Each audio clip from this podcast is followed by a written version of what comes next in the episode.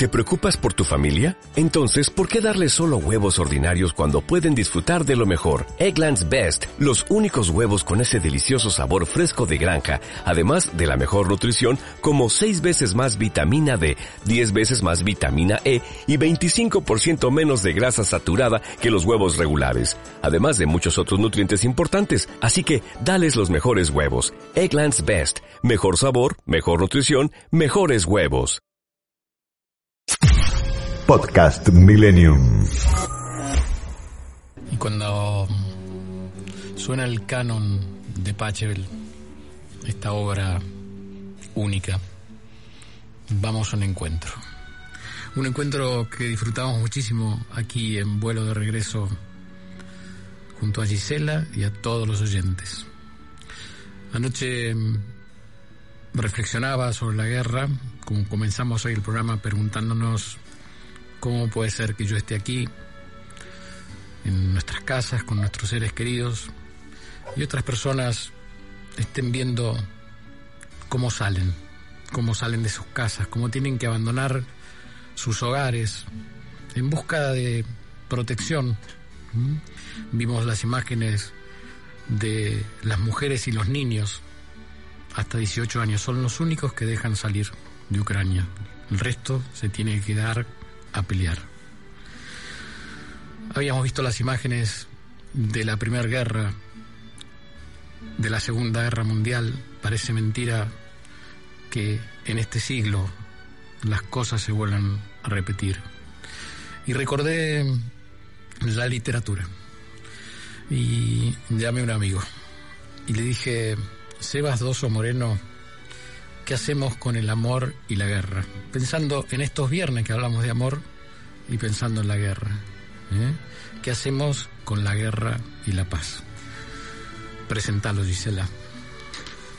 Señor Sebastián Doso Moreno está por allí, bienvenido. Pres- presente, siempre presente. Siempre Muy presente, bien, hola siempre Sebas, presente. buenas tardes, ¿cómo estás? No, bien, muy bien, muy bien. Escuchando atentamente todas las conversaciones que han tenido eh, con los columnistas. Qué momento, ¿no? Qué momento. ¿Puedo contar a los oyentes tu mensaje de anoche? Sí, claro que sí. Evero, caro amigo, ¿eh? el odio de la guerra, las almas entristece, advirtió Machado.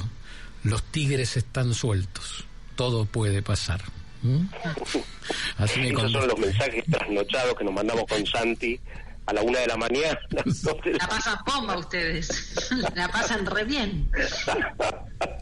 sí, ahora qué, qué desafío, ¿no? Yo pensaba tantas cosas. El equilibrio, ¿no? En este mundo hipercomunicado, en la aldea global, que no es tan aldea ni tan global como a veces parece, ¿no? Eh, y hoy tuve una revelación, una especie de revelación, una epifanía, porque mi perro casi se come a una de mis gallinas y resultó ser más estresante que la entrada de Rusia en Kiev. Dije, Ay, ¿qué es esto? Seba, por ¿Entendés? O sea, favor, me ¿qué pasé hasta las tres Claro, parece algo trivial lo que digo, pero, pero, me acordé mucho de Chesterton, el gran escritor inglés, que decía, eh, con esto no quiero neutralizar ni relativizar la gravedad de la guerra Ucrania-Rusia, ¿no? Pero Chesterton dijo algo bastante inquietante eh, al formular que, eh, o enunciar más bien, periodismo, ¿qué es el periodismo? Se preguntó él, que era un gran periodista, que tenía la vocación de periodista por sobre la de- del escritorio y del filósofo. Dijo, periodismo es decir, es decir a la gente que Lord Jones ha muerto cuando esa gente no sabía que Lord Jones estaba vivo. o sea, eh, eh, no- nos pasa que abrimos una noticia y murió fulanito de tal y no sabemos que existía. Bueno, ¿con- ¿qué quiero decir con esto? Que es cierto que el conflicto este de Rusia-Ucrania, que puede volverse mundial, global, eh, catastrófico, tercera guerra, ¿no? Y ya decía Einstein que la cuarta guerra, no sé cómo será la tercera guerra, pero la cuarta será con palos y piedras, decía Einstein, ¿no? Mm. Eh, es cierto que es un conflicto eh, preocupante que nos despierta la conmiseración, eh, la piedad, la preocupación, ¿no? Pero claro, pero el misil no cae en mi jardín, lo cual no significa, no significa que yo tenga que ser indiferente, pero sí significa que en un mundo hipercomunicado yo tenga que calibrar eh, la importancia y la gravedad en relación a mi propia vida, ¿no? Eh, yo me acuerdo siempre de ese episodio de los hermanos Lumière, ¿no? de los creadores del cine prácticamente, cuando en, por allá por 1986 estrenaron su famosa película El tren arribando a Ciotat y la, la gente que no estaba acostumbrada a esa mirada de la pantalla, ¿no? de la virtualidad del cine, del séptimo arte, cuando vio la locomotora filmada avanzar hacia el público, salieron en desbandada, todos. El público salió corriendo porque pensó que el tren se les venía encima y los iba a arrollar. Mm. Es un hecho histórico extraordinario que invita a la, a la reflexión filosófica, ¿no? Porque hasta qué punto a veces la virtualidad puede hacernos sentir, o la noticia, que ese tren nos va a arrollar, que el misil va a caer en nuestro jardín, cuando en realidad, de golpe, eh, un hecho como este perro mío queriéndose comer una gallina mía, rompe el maleficio, me doy cuenta que la, el- eh, mi historia y mi vida y mi realidad más real pasa por mi, mi circunstancia, de alguna manera, ¿no? O sea, es calibrar, no digo eh, de ninguna manera neutralizar, ser indiferentes, no, hay que rezar por esa pobre gente, hay que estudiar el tema, ver de qué se trata, por qué Rusia, fantástico, pero, pero a la vez uno puede pensar eh, que toda esta crisis, ¿no? De la, de la pandemia, de ahora de la guerra inminente o, ya provocada o lo que sea, bueno, quizá nos pone más eh, frente a frente con la realidad penúltima, por lo menos de Occidente, que es que la nuestra, más allá de la guerra y, y de la crisis económica, y que sube la bolsa y de que el trigo se dispara y que, etcétera, etcétera, hay una crisis espiritual muy fuerte antes que política, ¿no? Eh, y ahí es donde los humanistas empezamos a decir, de acuerdo, sí, es preocupante, pero también es preocupante y por sobre todo esto de que estemos en una especie de cono de sombra de nuestra cultura y de que estemos asediados ¿no? por tantos tantas tentaciones de toda índole en donde la dispersión, la banalidad, el vacío eh, es, está a la hora del día, ¿no? Estamos hablando con Sebastián Doso Moreno, profesor, ¿eh? Eh, filósofo, poeta, escritor. Sebas, ¿qué podemos hacer para contrarrestar la decadencia de este mundo moderno? Esa es una enorme pregunta, enorme pregunta, que puede agobiar o, o acobardar, a milanar a cualquiera. O cultivar el espíritu, como decías. ¿Cómo? Por supuesto. ¿Eh? ¿Y cómo?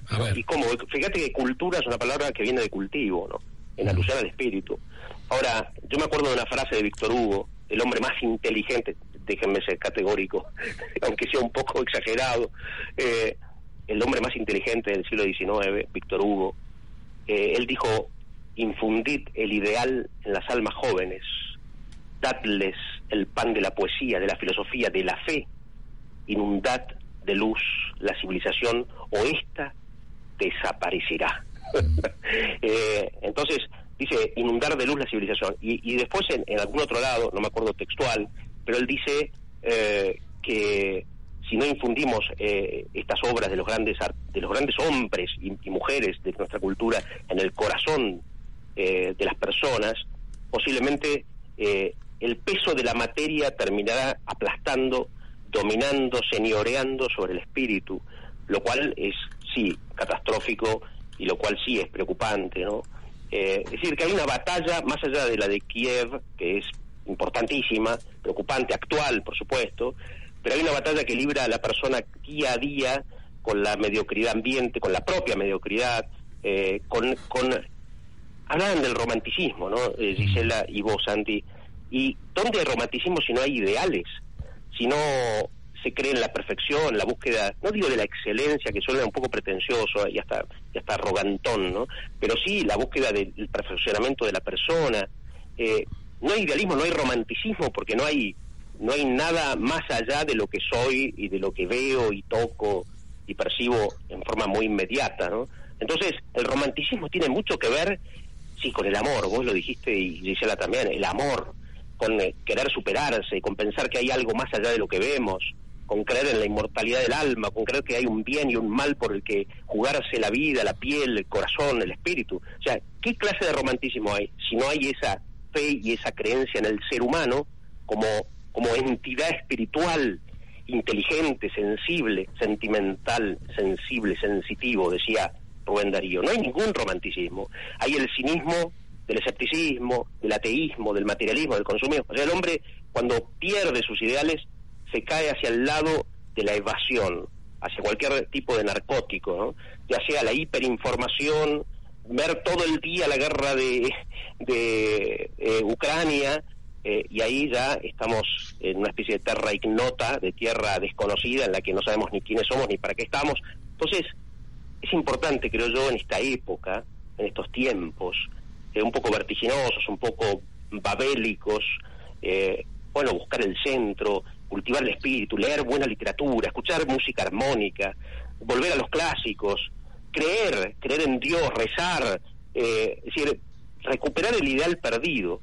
Eh, ya decía... Estos decía suelen ser, viste, un, punto de inflexión y, nos conecta de nuevo con e, todo esto que estás nombrando vos. Por supuesto. Estos momentos de, viste, críticos, de, de, estos momentos extremos, nos llevan un poco a parar y a reflexionar, mirar un poco para atrás o, conectarnos con, la espiritualidad. Esto, Absolutamente, dice, absoluta. Y vos fíjate, hablando de guerras, ¿no? uno de los grandes poetas del siglo XX, Charles Peguy, poeta francés, eh, que muere en la batalla del Marne, la avanzada de Francia contra Alemania, en 1914, con un balazo en la frente, eh, Peguy, gran poeta realmente, dijo una especie de profecía eh, apasionante. Él dijo, la civilización se salvará en islas. Es decir, no en forma global, en la aldea global, eh, gracias a que la economía reflota la situación eh, asfixiante de los pueblos, no. Dice, se salvará en islas en la isla de la familia, en la isla de los grupos de reflexión, pensamiento, en los grupos de espiritualidad o de, meditación. Se va a salvar. Moreno, señor, quiero hacerle una pregunta para terminar. Perdón que interrumpí. No, por favor, interrumpíme. ¿Quién salvó a esa gallina del perro? ¿Cómo, perdón? ¿Quién salvó a esa gallina del perro que estaba a punto de devorar. Claro, la gallina eh, eh, está en mi jardín y el perro es, es Blue, que lo conoces, Santi, mi querido Blue. Blue, de golpe. ¿Quién intercedió ahí? No, yo mismo, yo mismo estaba ahí por suerte para, para impedir la catástrofe. ¿Sabe qué le está faltando? ¿Sabe qué le está faltando a esta historia? Alguien que interceda de, buena fe, como el profesor Doso Moreno que intercedió entre la gallina y el perro. Comienza a escribir ya mismo esta novela, señor Doso Moreno. Le mandamos un abrazo. ¿eh? la vamos a seguir. Queremos saber con Gisela y todos los oyentes acá, hay muchísimos mensajes, la gallina o el perro, dicen. ¿eh? Esa es la cuestión. Gran abrazo. Gran abrazo. un beso grande. Muchas gracias. Podcast Millennium.